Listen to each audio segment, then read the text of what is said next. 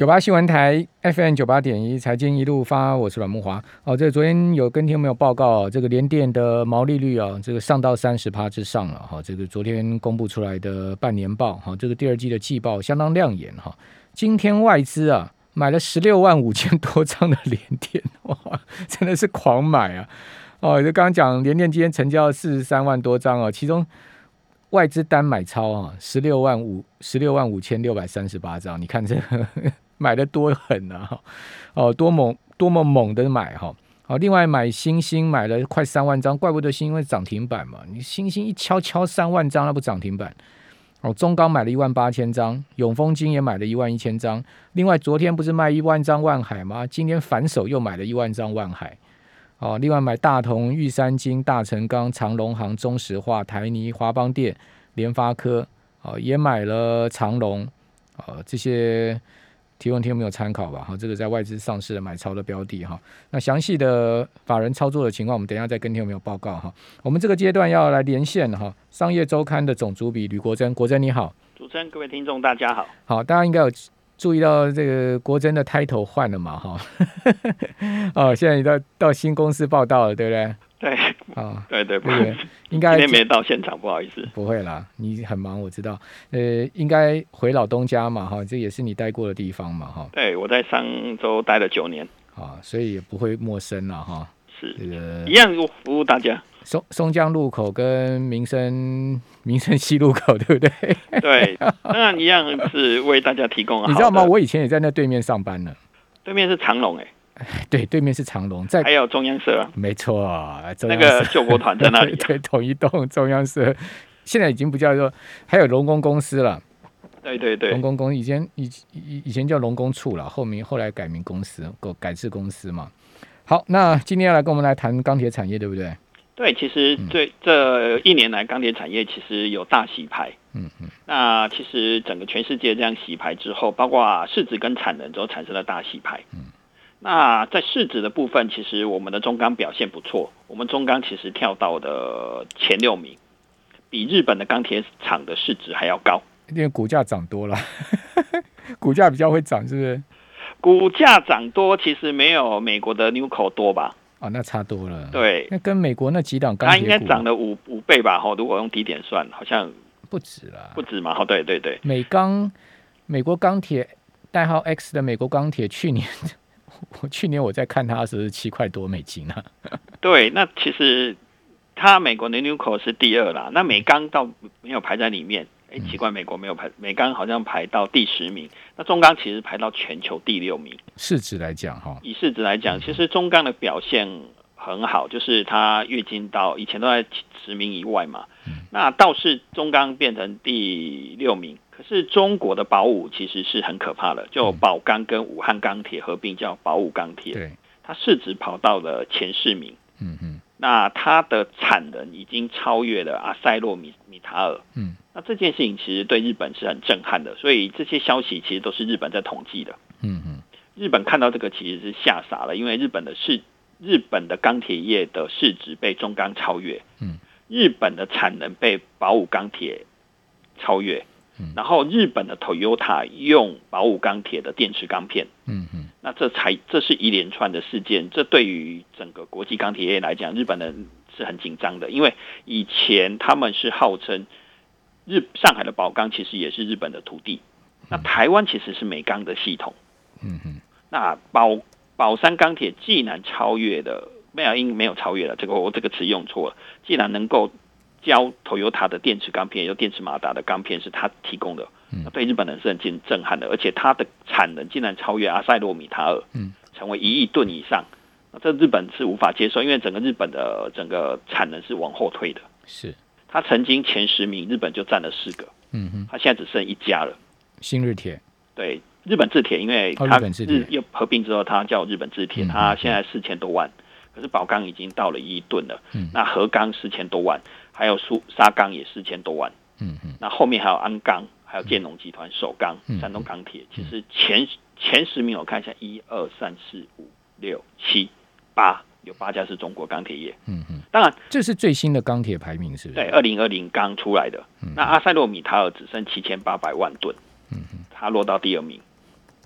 那浦钢、浦浦项钢铁其实四千多万，当然中钢是排不进去的。中钢如果加上中龙是两千万吨啊，如果再把转投资的那个越南和越钢。台塑集团越钢也产能也算在里面的话，也顶多是两千多万吨。嗯哼，所以中钢集团其实是排不进，但是能够在市值排进来是不简单。市值因为股票涨嘛？呃，我当然，然后但是它的这个产量其实，在全世界排不进前十名。但有一个很关键的问题啦，我就请教中钢董事长翁朝栋这个问题嘛，吼，就说那你中钢为什么市值能够超越这么上面？如果我们用股价涨这件事情，其实也不是说它涨很多啦，因为去年大概是八块、十七块嘛，哈。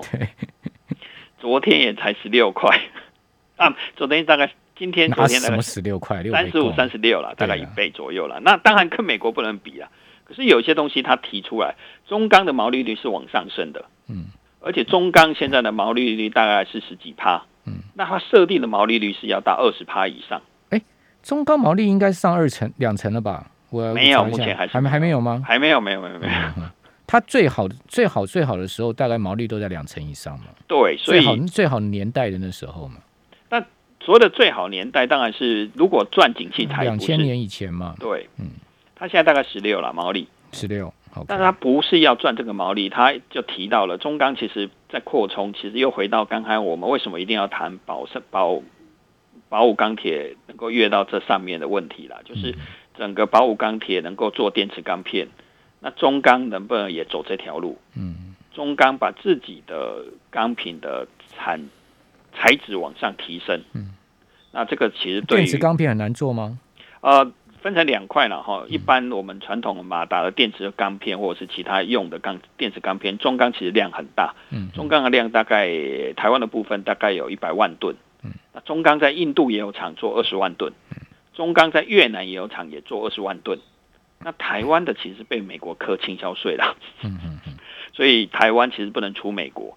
那它整个电池钢片是做到一百四十万吨。嗯，那如果我们在讲细的部分，它的呃所谓的马达电动车马达的电池钢片，其实才做到了八万吨而已。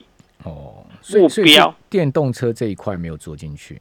电动车这一块没有那么多，八万吨也算蛮多的啦。可是它目标要在超越这几年来能够超越到二十万吨以上。嗯哼，那这个对中钢来讲毛利就差很多了。这个好赚的就对了。对，毛利要提升嘛，因为如果等一下我们再来谈钢铁，今天 钢铁也很猛。那如果我们去看它的毛利一旦提升的话，中钢一季大概营业额都可以做到一千多亿。嗯，那这样下来的话，毛利 EPS 就很厉害了。就很惊人的，因为一年大概可以赚到八百亿。问题是中钢的毛利跟它的税后净利哈差很多呢。还好，那个其实它的毛利，像它今年第一季我刚查了嘛，税它毛营业毛营业毛利率是十六点三趴，它税后净利率就掉到只有十一趴，这差了五五点三个百分点。对，但是如果这样，因为有税的问题了，买中钢还可以扣税。如果我们股东的话，用股东的角度，差个几个 percent 还好，因为它没有很多的行销费用。哦好，对，它都顶多打个三趴到五趴。嗯，那净利还是有十五趴。如果到二十趴以上了哈，净利大概十五趴。好，中钢其实它以前最好最好的时候，两千年以前呢哈，那时候两千年那时候它的营业毛利率哈有到过三成哦，最高有二零零三年有到过三十。四点四趴，二零零四年有到过三十六点三趴哦，哦，自此之后就没有再见到过这种所谓的三成的毛利率了。对，那两成多都很厉害了哈，甚至掉到个位数。像像二零二零年的时候，它的嗯，它的这个营业毛利率只有四点八趴，税后净利率只有零点七二趴，连一趴都不到税后净利率。那就要回到日本人为什么会这么怀念了？在宝钢在两千年的时候，宝钢还是一个小钢铁厂。嗯。武汉钢铁也是刚刚从慢慢在发展起来，这几年来中国发展的这么快，对对，这个其实对于日本人为什么特别会把把中钢的市值，当然不是提中钢啊，而是提所有的钢铁厂的市值，以及所有钢铁厂的产能的部分，他把它拿出来讨论，讨论日本人钢铁业应该何去何从。应该应该要放弃吧？哦，没有没有没有，我这个我当然问翁朝痛了。呃，我们回来为什么中钢这么赚钱呢？我六月份呢，我们日本的钢厂大部分都在神户那一带，对不对？对，神户还有那个在在那个有一个地方，其实日本钢铁厂很多，嗯，可能大家会没有想到了，其实是印度。哦，日本设厂在印度，对，印他在往印度移动，日本的车厂也在往印度移动，嗯嗯，所以其实整个翁朝东在看这个事情的时候，他是他说其实要小心。哦，当然第一个我先来讲说他看到的事情嘛，哈，但第再来讲为什么日本的涨得不多了，哈，日本其实有一个比较可惜的地方啦，它跟日本的家电业、跟钢铁、跟汽车业关系是非常好的，嗯，所以它调价速度很慢。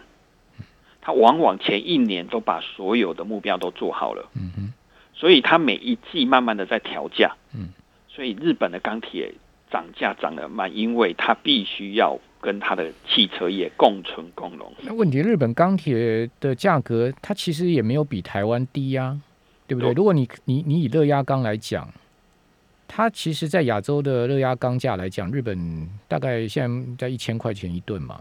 对，它比台湾高，它比台湾高啊！中钢已经连续两个月厂盘价不动了，厂盘价不动有原因的。那你可以讲吗？什么原因？呃，当然又才刚刚谈定嘛，就是我们在五月的时候有谈过，工具机工会一直在说中钢应该不要调盘价，然后跟下游共存共荣嘛。那我们也事实上，我们来看中钢六月税前净利嘛，我们现在讲的净利还不是毛利哦，嗯。一个月就赚了八十三亿嘛。嗯嗯。如果我们曾经在这个节目在年初的时候，中钢好的不得了，一天赚一亿是很好了，可能赚到两亿。事实上，它现在超过两亿嘛，六月赚八十三亿，嗯嗯，全年下来可能要赚个一千亿，嗯嗯。如果按照六月这么好赚呢，嗯，所以他现在不敢调啊，所以很明显的，我当然我问了翁朝栋景气怎么看了哈，七八九因为必须要供体时间，嗯，对，让台湾的盘价不要动，稳住台湾的物价。到了下半年第四季开始又是旺季哦，所以各位听众，钢铁的旺季是在下半年。我这个国珍下了一个重大伏笔哦，再等一下，我们下一段来好好讨论这个景气的方向。九八新闻台 FM 九八点一财经一路发，我是阮木花啊。为什么美国钢价涨这么多哈？这个美国最大的钢厂纽科啊，啊，它的年产量也不过是两千多万吨了哈。那全世界最大的钢铁集团呢，像安塞勒米塔尔哈，呃，这也是两家公司合并的嘛，哈，呃，它的产量呢，一年就产将将近一一亿吨了，哈，九千五百多万吨了，哈。那刚才国政有讲到说，现在目前这个宝武钢已经是超过一亿吨了嘛，安塞勒米塔尔是实产，我现在想实产七千八百四十六万吨，这日本的资料，哦，实产我讲是实际生产哦，好。产能是九千五百多万嘛？对，看它掉了多多多少，等于它没有没有百分之百开产的。主要印度疫情去年太差啊，对疫情的关系，所以他把那个氧气拿去给 医院用。然后纽科刚才又提到纽科嘛，哈，纽科是个电炉厂哦，嗯。它不是高炉厂，对它的效率相对的没有中钢好。美钢才是高炉高炉厂，因为美美钢的子弟就是中钢。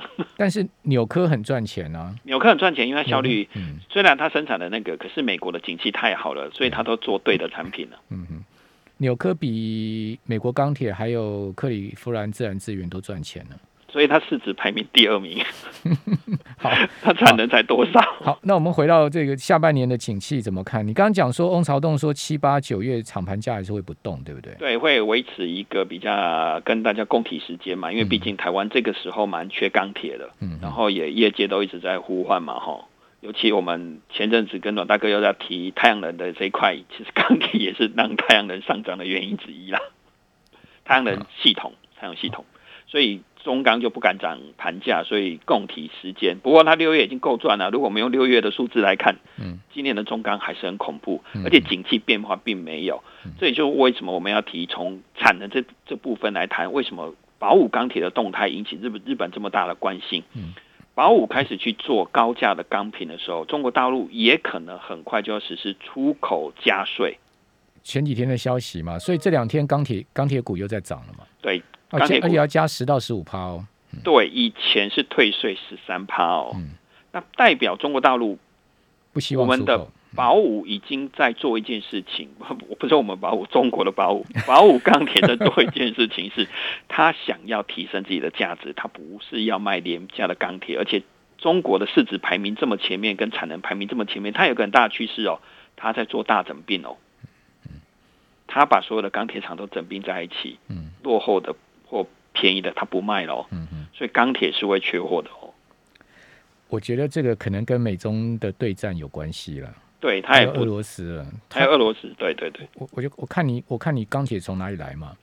你美国一年全部钢厂加起来的钢铁产量，恐怕连一亿吨都没有啊。美国大量靠进口，它是全世界价格最好、大概几千万吨，它的自己的产量几千万吨而已啊。对，所以为什么台湾的钢铁厂，我们这一波又在这一次的风暴之后，香港风暴之后涨了这么凶，马上又弹回来了。今天几乎档档都是大涨啊。对。因为钢铁还是很缺，如果我们用这个趋势来看，基本面再加上中国要呃这个钢铁要增加出口关税，出口关税，出口要关税不是退税，而是要增加关税哦。本来是退十三哦，现在是加十五到二十五，跟俄罗斯一样嘛。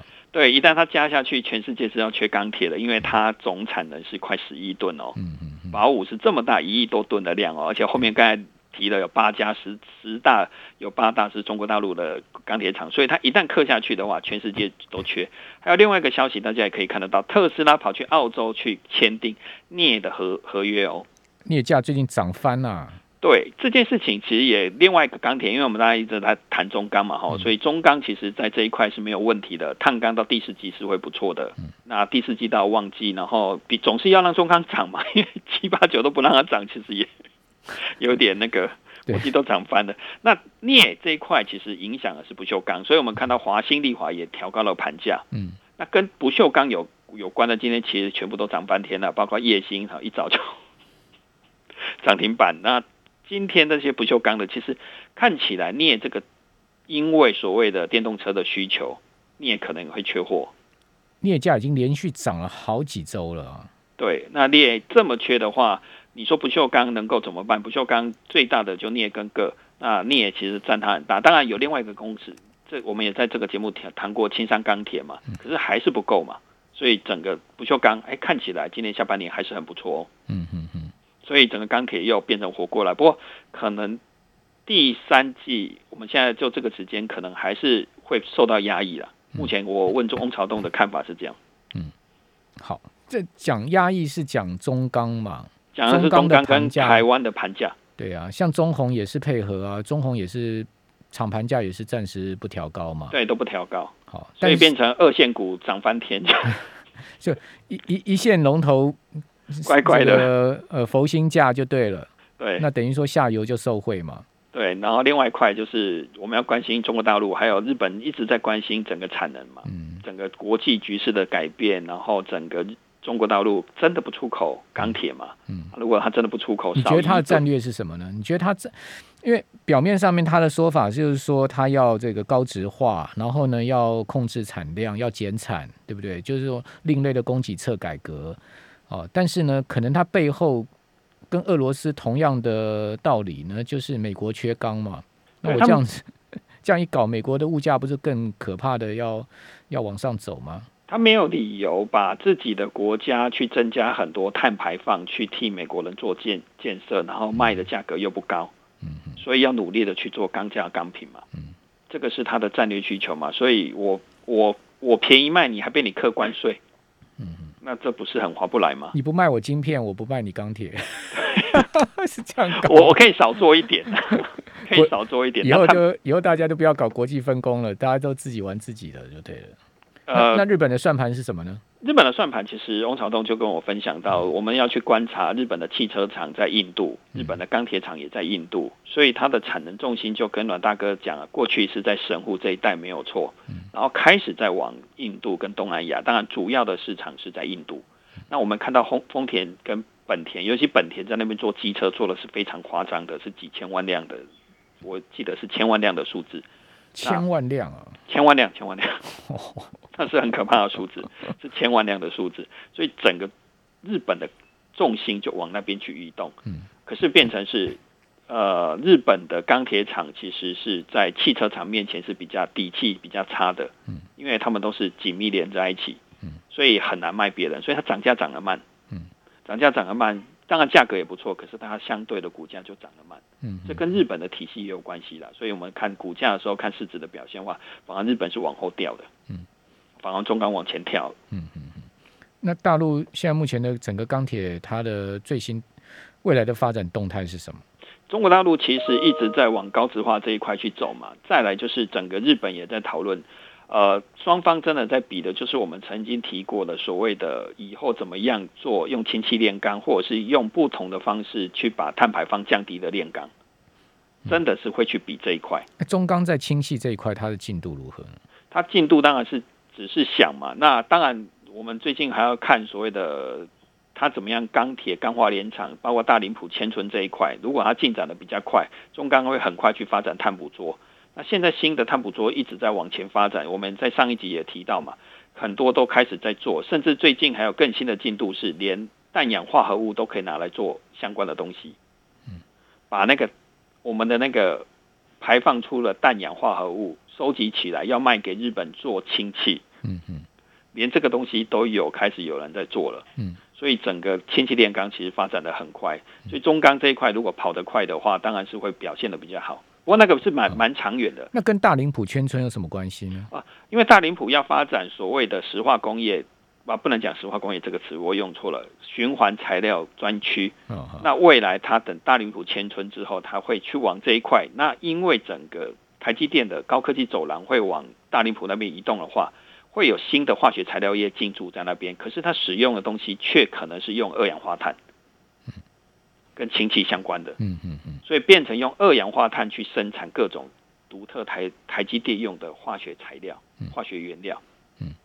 那刚好把中钢的碳捕捉之后用在这个地方哦，所以你你的意思就是说，因为有需求了，所以中钢它赶快要去做这一块，对，赶快往那一块。那碳捕捉捕捉之后，就一系列的做下去，就变成产品了。碳捕捉碳排放量就可以把它捕捉下来，就会量降下来，然后再往下一步更远的一步，就是做氢气炼钢。中国在做，日本也在做，台湾也要跟着往下做。当然，这几年来，因为大家都在做这件事情的状况之下，没有人在大量扩建钢铁厂，嗯，然后产能又往下降，所以中钢呃六月赚八十几亿这样子的后谈呢，每个月都下半年每个月都会继续下去。对，目前看起来这个状况还是持续下去，而且可能还会。所以你的意思就是说，中钢今年赚千亿没有问题？八十六还没到千亿啊，就。我们抓毛利二十四千亿才八百亿啦，毛利二十是目标，毛毛利二十嘛，啊对，税前税税前就对了，对不对？对啊，好税前好，谢谢崔国成。